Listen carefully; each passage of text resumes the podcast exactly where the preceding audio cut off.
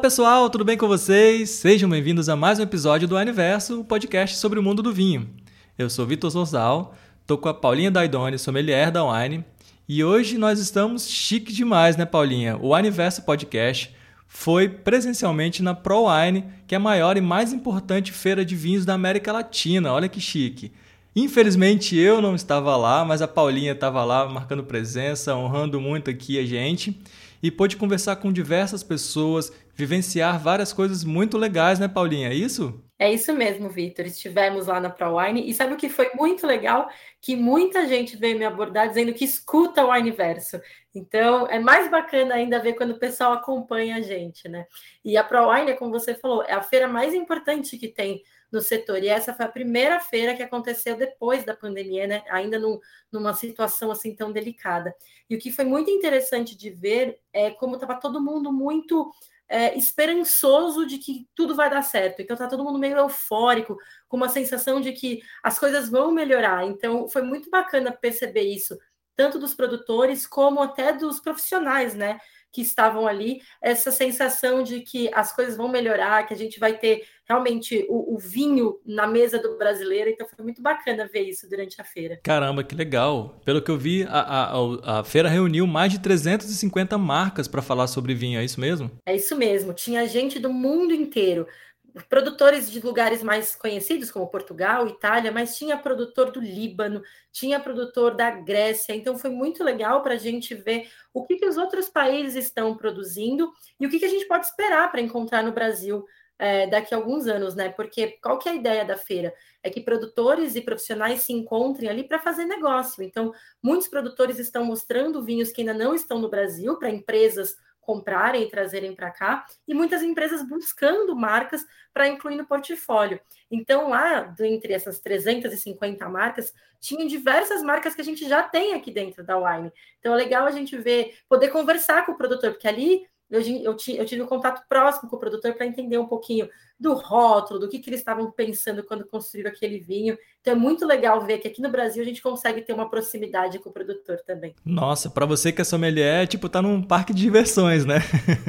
ah, exatamente. É uma loucura, porque chega uma hora que é tanto vinho, é tanta coisa que você fica até perdido, mas é exatamente, é um parque de diversões, porque você faz uma viagem ali pelo mundo todo e é muito gostoso. Fora que você bate altos papos, né? Então, por exemplo, eu tive a oportunidade de encontrar com um produtor, que é o Francisco Melícias, que ele é da, da Quinta de São Sebastião. Essa quinta foi quem produziu os vinhos para a edição de outubro, agora de outubro, do Clube Essenciais. Então ele estava aqui no Brasil mostrando os vinhos dele, mostrando o, as produções né, da quinta, e aí ele levou exclusivamente ali duas garrafinhas né, do Clube Essenciais para a gente provar. Então, eu, o Herman, né, a gente teve a, a, a, oportunidade de provar ali em primeira mão os vinhos do clube, e ele contou um pouquinho para a gente de como que é a construção de um rótulo, porque o Clube Essenciais desse mês, por exemplo, os dois vinhos foram produzidos em Lisboa, mas foram desenhados exclusivamente para wine. Então, ele pensou no mercado brasileiro, ele pensou no consumidor, pensou no nosso sócio do Clube Essenciais e desenhou dois rótulos para o nosso sócio. E é muito bacana. E aí, ele contou um pouquinho até de como ele criou o rótulo. São dois vinhos, um deles se chama Janela Branca. E aí, ele conta para a gente um pouquinho de como ele criou. Se você quiser, a gente pode escutar ele agora, Vitor. O que, que, você acha? Vamos lá, você que não é boba nem nada, né? Já gravou um pouquinho da conversa para a gente poder compartilhar aqui no Aniverso com todo mundo. Vamos embora, vamos ouvir. Mesmo. Muito boa tarde e obrigado por essa, por essa conversa. Uh, o Janela Branca é um, é um rótulo que nós lançámos aqui para a Wine Janela Branca Special Selection, que basicamente dá uma, uma visão sobre a cidade de Lisboa, uh, que nós achamos muito importante, especialmente nessa altura de pandemia, em que as pessoas tiveram de passar muito tempo fechadas em casa e, e queríamos dar uma perspectiva de, de felicidade, de rua, de, de, novo começo. Uh, daí o, o, nome Janela Branca e o rótulo. Portanto, é a visão que nós queremos ter pela, da, da janela. E o branca é, é, o branco da esperança do, sobre um novo rumo. Bom, Vitor, muito legal conhecer a história do rótulo, né? Eu sou suspeita para falar, porque eu adoro entender o que se passa porque, na cabeça do enólogo quando ele produz um vinho. Sem dúvida. E, e, é legal que esse rótulo ele fala um pouquinho disso da questão, né? O Janela Branca fala um pouquinho dessa questão da esperança. E, e, como eu comentei no início, estava todo mundo na feira muito esperançoso, justamente por ver como a pandemia trouxe algo bom. Parece até uma loucura falar isso, mas durante esse período de isolamento, o mercado do vinho no mundo inteiro se fortaleceu. E aqui no Brasil, principalmente. Então, o, o brasileiro, para você ter uma ideia, antes da pandemia, não consumia nem dois litros de vinho por ano. Depois, com esse período de pandemia, esse período de isolamento, chegou em quase 3 litros por ano. Então, foi um aumento de cerca de 20% no consumo de vinho no Brasil. Isso é muita coisa para o Brasil, para o mercado brasileiro. Então, tanto os produtores internacionais estão vendo o Brasil com bons olhos, quanto o produtor brasileiro está enxergando uma forma de crescer a produção e também conseguir suprir né, a, a, busca do brasileiro pelo vinho. Ah, sem dúvida. E isso com certeza mudou a forma de, de beber vinho no Brasil, né? Porque hoje o consumidor está muito mais aberto a provar coisas novas. O exemplo disso clássico assim é o vinho em lata. A gente até teve o Diego Arrebola aqui para falar né, sobre os vinhos área, os vinhos em lata. Então, assim, é legal uma feira como essa que mostra assim a, a perspectiva do vinho, de onde veio, para onde está indo, é, é, para onde o mercado está apontando. Imagino que você viu diversas histórias, diversas oportunidades ali na feira, né, Paulinha? Nossa, isso é verdade, Victor. O vinho em lata é uma coisa que realmente ele já é uma realidade. E, e, é isso que você falou. Por conta da pandemia, o pessoal em casa sentiu que ele podia consumir o vinho de forma diferente. Então, isso ajudou mesmo com que o vinho lata, por exemplo, se posicionasse de uma maneira mais, é, mais efetiva assim, no mercado do vinho. E você comentou do, do Diego Arrébola, com eles também estavam na feira, eles estavam com um stand lá. Então, além do área, tinha a Casa Valduga, que também está com vinho é, é, de, em lata, que é uma produtora brasileira. E aí a gente viu diversos outros países também apostando. Então, Argentina, Portugal, muitos lugares trazendo vinho em lata também. Então, isso é legal porque o vinho em lata ele veio para ficar, quebrar um preconceito e mostrar que o vinho ele pode ser bom e consumido em diversas outras é, formas e ocasiões, né? E eu percebi também isso com o vinho brasileiro. É, querendo ou não, ainda existia um pouco de preconceito com o vinho brasileiro, aquela coisa de ainda julgarem o vinho pela qualidade, de não ser tão boa assim, mas a pandemia ajudou a fortalecer o mercado de vinho brasileiro o, o, o, brasileiro se sentiu mais confiante de provar o vinho brasileiro mesmo e, e, percebeu que aquilo ali tem qualidade. E aí eu até bati um papo com outro produtor, que ele chama Anderson de Cesário, que ele é de uma vinícola bem pequenininha lá do Rio Grande do Sul, a Vista Montes, e, e ele falou que durante a pandemia foi quando ele cresceu, quando ele conseguiu chegar na casa dos brasileiros, porque é isso, ele teve a oportunidade de mostrar que o vinho brasileiro tem mais qualidade, que ele está entrando num padrão internacional, e quando o brasileiro prova o vinho e vê que é um ótimo custo-benefício, ele volta para comprar. Então é muito legal ver que, por um, num momento de tanta dificuldade, pelo menos o vinho serviu ali como até um, um conforto, e, e isso tá se perpetuando, sabe? Então isso é muito legal. Pois é, você estava falando e eu estava pensando. Cara, a pandemia, é, é, pelo fato de ter alavancado assim, o, o, produto brasileiro, foi muito bom, né? Porque assim, as pessoas passaram de uma maneira geral a consumir mais vinhos de qualquer lugar do mundo. E por conta disso, acho que deu mais espaço para quem era pequeno poder ter um pouquinho mais de força, ou para quem não era tão conhecido, para passar a ser mais conhecido. E também o próprio vinho brasileiro. Assim, eu tenho vários é, é, amigos, tios, assim, né? Tios da minha esposa, que eles falam: caramba, ó, tô tomando esse vinho aqui, eu compro com os amigos. É um vinho lá do sul, uma vinícola que a gente junta um pessoal e compra, tá? Um vinho muito bacana, prova aqui. E de fato, são vinhos muito bons. A gente na Wine também tem muito rótulo novo brasileiro. Eu imagino que lá você viu muita, muita vinícola bacana, muito sobre esse assunto do vinho nacional, né, Paulinha? Sim, isso é muito legal. Você comentou que a Wine tem vinho brasileiro. É, é bacana que agora até no clube a gente começou a colocar vinhos brasileiros. Então, por exemplo, mês passado, no mês de setembro, o Clube Espumantes teve um espumante né, brasileiro, e é justamente do que você comentou. É um produtor pequeno, que durante a pandemia ele conseguiu é, um pouco mais de estrutura, e a Wine foi lá e propôs para ele entrar no clube. Então é muito legal, porque é a Wine também dando espaço para um produtor menor mostrar o seu produto. produto do, de setembro era Campos de Cima. E lá na feira eu encontrei outros produtores que também já estiveram no clube, por exemplo, as meninas da Mitier, que elas também tiveram no ano passado, em setembro do ano passado, o Clube Espumantes foram elas que assinaram, que é um espumante também feito na Serra Gaúcha. Então, é muito legal ver isso que, que, que nem você comentou precisa de espaço para o produtor brasileiro se mostrar. E é legal ver que eles conseguiram, tanto por, por, pelo caminho próprio ali, criando um e-commerce da marca, ou então se juntando, produtores se juntando para poder distribuir para o Brasil todo, como empresas assim como a Wine, né, que consegue absorver no portfólio esses produtos e levar para o Brasil todo, para todo mundo conhecer o que a gente tem de tão legal sendo produzido aqui. Pois é, isso que eu ia falar. A Wine já faz esse trabalho com os nossos Wine Hunters, né, que é essa curadoria de ir atrás de vinhos muito bacanas, sejam grandes produções ou pequenas, seja no Brasil ou fora, né? Então, assim, vários casos de vários clubes nossos já foram de uma produção de um país não muito conhecido, de uma região não muito conhecida, de uma uva não muito trabalhada. Só que o selo de qualidade é: provamos, esse vinho é muito bom, vamos levar para o consumidor brasileiro. Eu acho que com com essa, essa, esse crescimento aí do consumo de vinho no Brasil, e aí falando de novo dos produtores brasileiros, isso ficou um pouquinho mais fácil para quem é produtor, né? A Wine já fazia isso de ir atrás dos produtores, de encontrar essas relíquias, né? esses tesouros, mas agora fica um pouco mais fácil de você se mostrar, de você, ó, tô aqui, hein? sou bom, quer, quer me conhecer? Olha que bacana. E aí é aquilo que a gente sempre fala aqui no Aniverso. A gente tem que experimentar o que a gente tiver ao nosso dispor, assim, né? Seja uva diferente, país diferente, vinhos nacionais, com certeza, porque a gente tem muita coisa boa, né, Paulinha? Ah, é isso mesmo. O vinho não pode ter preconceito. Essa coisa de, ah, só bebo um estilo de vinho ou não consumo de tal região é besteira, porque cada produtor tem uma forma de produzir o vinho, cada região vai ter a sua uva nascendo de um jeito, dando características de outra forma. Então, a gente precisa mesmo quebrar o preconceito e provar coisa nova. E eu acho que, que é muito legal a gente também dar valor ao que se produz no Brasil. Não é porque você bebe um vinho brasileiro que você vai abrir mão de beber um vinho do Chile ou da Itália. Não, mas é legal você dar, dar esse reconhecimento para o produtor brasileiro.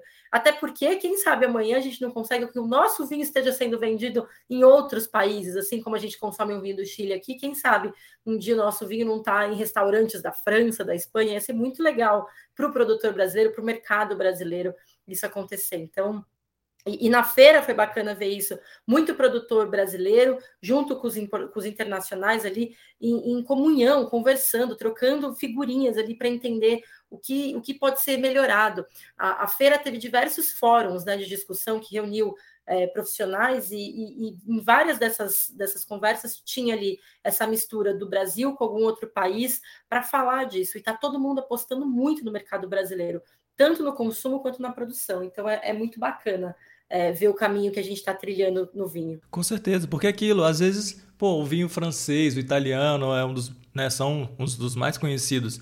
Mas não quer dizer que todo vinho francês é bom. Então, assim, aquela coisa, não quer dizer que um vinho de um país conhecido, no caso a gente falando do Brasil, não vai ser bom, né? Muito pelo contrário, assim. É, talvez ele não tenha em grande quantidade e talvez o que chegou até o consumo, né, ao, ao seu conhecimento, a pessoa que provou ali por algum motivo não gostou, não era aquele vinho bom, mas assim, não, não é uma regra. Então vale a pena experimentar, conhecer.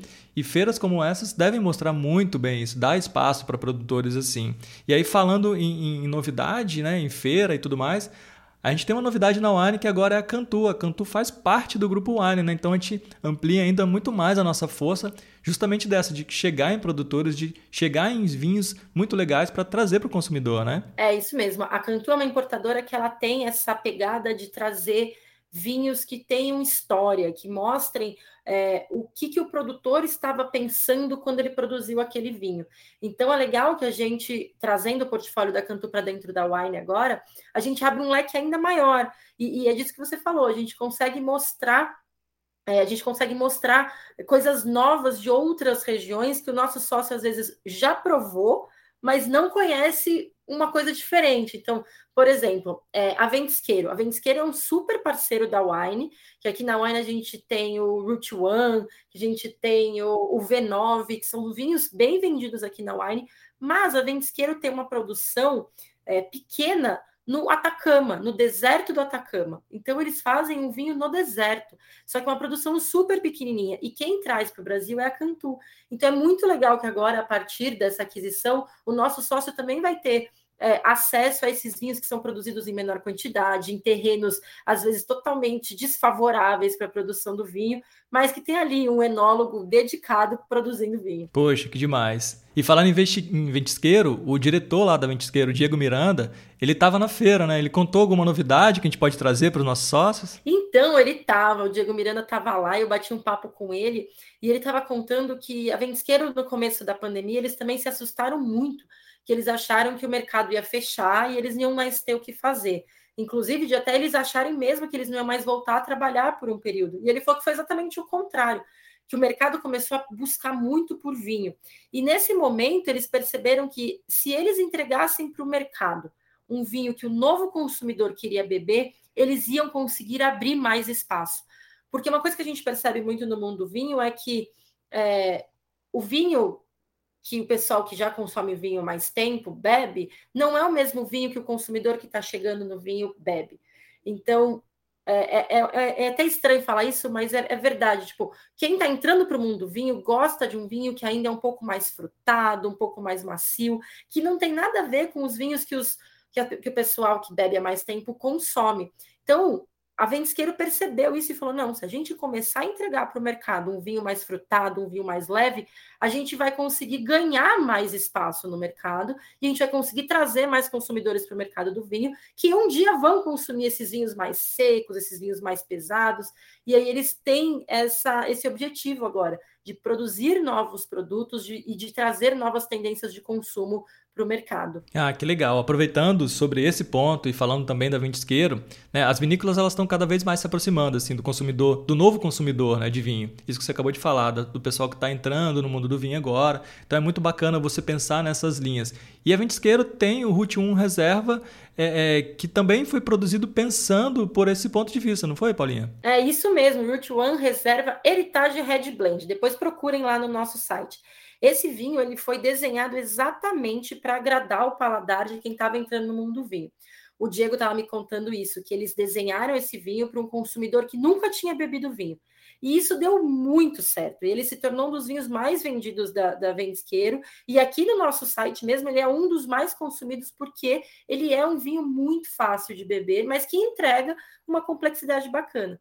Porque a gente tem que pensar nisso, né, Vitor? Você comentou, ah, as vinícolas estão se aproximando do consumidor. Precisa, porque se no primeiro gole o vinho for ruim, ele não vai voltar para beber vinho, ele vai desistir. Então, o primeiro gole tem que ser gostoso, ele tem que pôr na boca e falar: nossa, que delícia, quero beber mais, quero provar outros vinhos. Então, é muito importante as, os produtores e a gente, até como vendedor de vinho, né, entender isso, que a gente precisa entregar para o consumidor o que ele quer beber. E a Ventisqueiro está fazendo exatamente isso agora. Claro, com certeza. E uma coisa não impede a outra, né? Uma vinícola que produz um vinho que você provou ali e é um vinho mais fácil, um vinho de entrada, não quer dizer que ela não tenha capacidade ou não goste ou não possa fazer um vinho destinado a um público que já conhece mais de vinho, que já já procura um pouco mais de complexidade, né? Isso a gente pode aplicar em qualquer situação, na, na, na arte, na música. Tem filme, tem filme que é para você ligar ali no meio da tarde, ver e só desligar o cérebro e, enfim, se divertir. Mas tem filme que você precisa ver, assistir. Tem filme que eu gosto de ver duas vezes para entender algum detalhe ou outro. Com vinho é a mesma coisa, né, Paulinha? Ah, exatamente. É uma analogia perfeita. É exatamente isso. Porque tem aquele vinho que a gente até brinca, né? Ah, vou abrir uma garrafa hoje para não pensar. É aquele vinho para você beber facinho ali, assistindo alguma coisa, batendo um papo. Como tem aqueles vinhos que você abre para prestar atenção, para decifrar aromas. E a Ventisqueiro mesmo, ela tem uma, ela tem essas linhas super diferentes. Tem os vinhos de entrada, que são vinhos mais fáceis de beber, como por exemplo o Root One que a gente estava falando, como eles têm altas gamas ali, por exemplo, eles têm um vinho que chama Obliqua, que é um Carmenere, que ele é super é, elaborado, ele, ele, ele vem de uma parcela específica, então ele é, ele é realmente um vinho para quem já quer degustar alguma coisa para entender algo mais, ficar ali com ele na taça por algumas horas para tentar descobrir os aromas dele.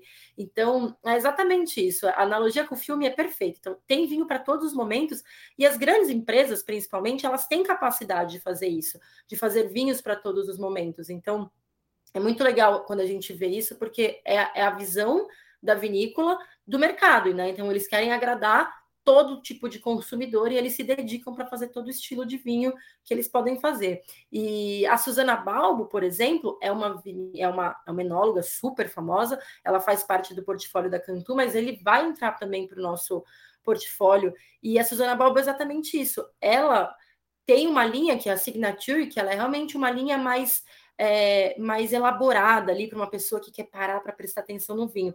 Mas também tem a linha de entrada, que é a Crius, que é aquele vinho divertido para você compartilhar com os amigos. Então, mesmo sendo uma, uma, uma enóloga de super renome, ela tem as duas linhas, porque ela precisa realmente ter o produto para atingir, para agradar todo mundo, né? Ah, com certeza. E eu acho que a feira vem aí para mostrar muito isso, né? Os produtores que estão aí há bastante tempo no mercado, os novos, o que, que tem de novidade, o que, que vem sido produzido. Então, acho que deve ter sido uma experiência muito bacana você estar tá lá presencialmente acompanhando e que isso se torne uma rotina agora, né? que a gente possa estar sempre nessas feiras, agora com, com a pandemia ficando um pouquinho mais tranquilo, a gente começando a voltar né? a rotina, poder sair um pouco mais. Eu acho que isso vai voltar a acontecer. E aí, quem sabe, o Universo pode estar presente aí nessas feiras. Imagina, Paulinho, você indo para a Alemanha, para a França, visitar essas feiras também, para trazer novidade para gente. Ah, eu super topo, já pode comprar passagem. ah, show de bola. Com certeza vai ser muito enriquecedor para você para mim, que aprendo com, com você, e para todo mundo que ouve o nosso universo, que a gente troca esse papo, essa ideia, né? Bate esse papo aqui e acaba entendendo um pouquinho mais e abrindo um pouco mais a cabeça. Então, muito legal, bacana você ter ido lá. Ah, e foi muito gostoso mesmo. E, e justamente por ter sido o primeiro evento depois de um momento tão duro que a gente passou, foi legal ver pessoas, ver como todo mundo tá tá esperançoso, realmente aquela ideia de que as coisas vão melhorar, que a gente tem o vinho ali para confraternizar. Então foi muito bacana ver isso. E a feira seguiu todos os protocolos, então tinha que ter carteira de vacinação para entrar, uso de máscara, distanciamento. Então isso também é muito importante, porque agora é a nossa nova realidade, né? Então para a gente poder vivenciar isso, a gente tem que ter, tomar todo esse cuidado. Então, com certeza, as próximas feiras a gente tem que ir para trazer um pouquinho mais de informação para os nossos ouvintes, para os nossos sócios, porque é muito gostoso quando a gente está perto do produtor, a gente consegue ter uma visão diferente e depois que a gente escuta isso, depois que a gente vê isso tudo, a, o nosso, o nosso, a nossa relação com o vinho muda. Então, é muito legal ter essa experiência. É isso. Então, ó, vamos mandar um recado direto para o Wine, nós dois, hein, Paulinho? A gente quer ir para França, para Alemanha, para todas as feiras aí, mundo afora, para poder trazer mais conteúdo para o nosso podcast. Vamos ver se a gente consegue. Exatamente. Exatamente. Já podem reservar as nossas passagens, que eu já tenho até o calendário, não tem problema. Show de bola. Paulinho, então é isso. Obrigado mais uma vez pela participação, por trazer tantos assuntos legais.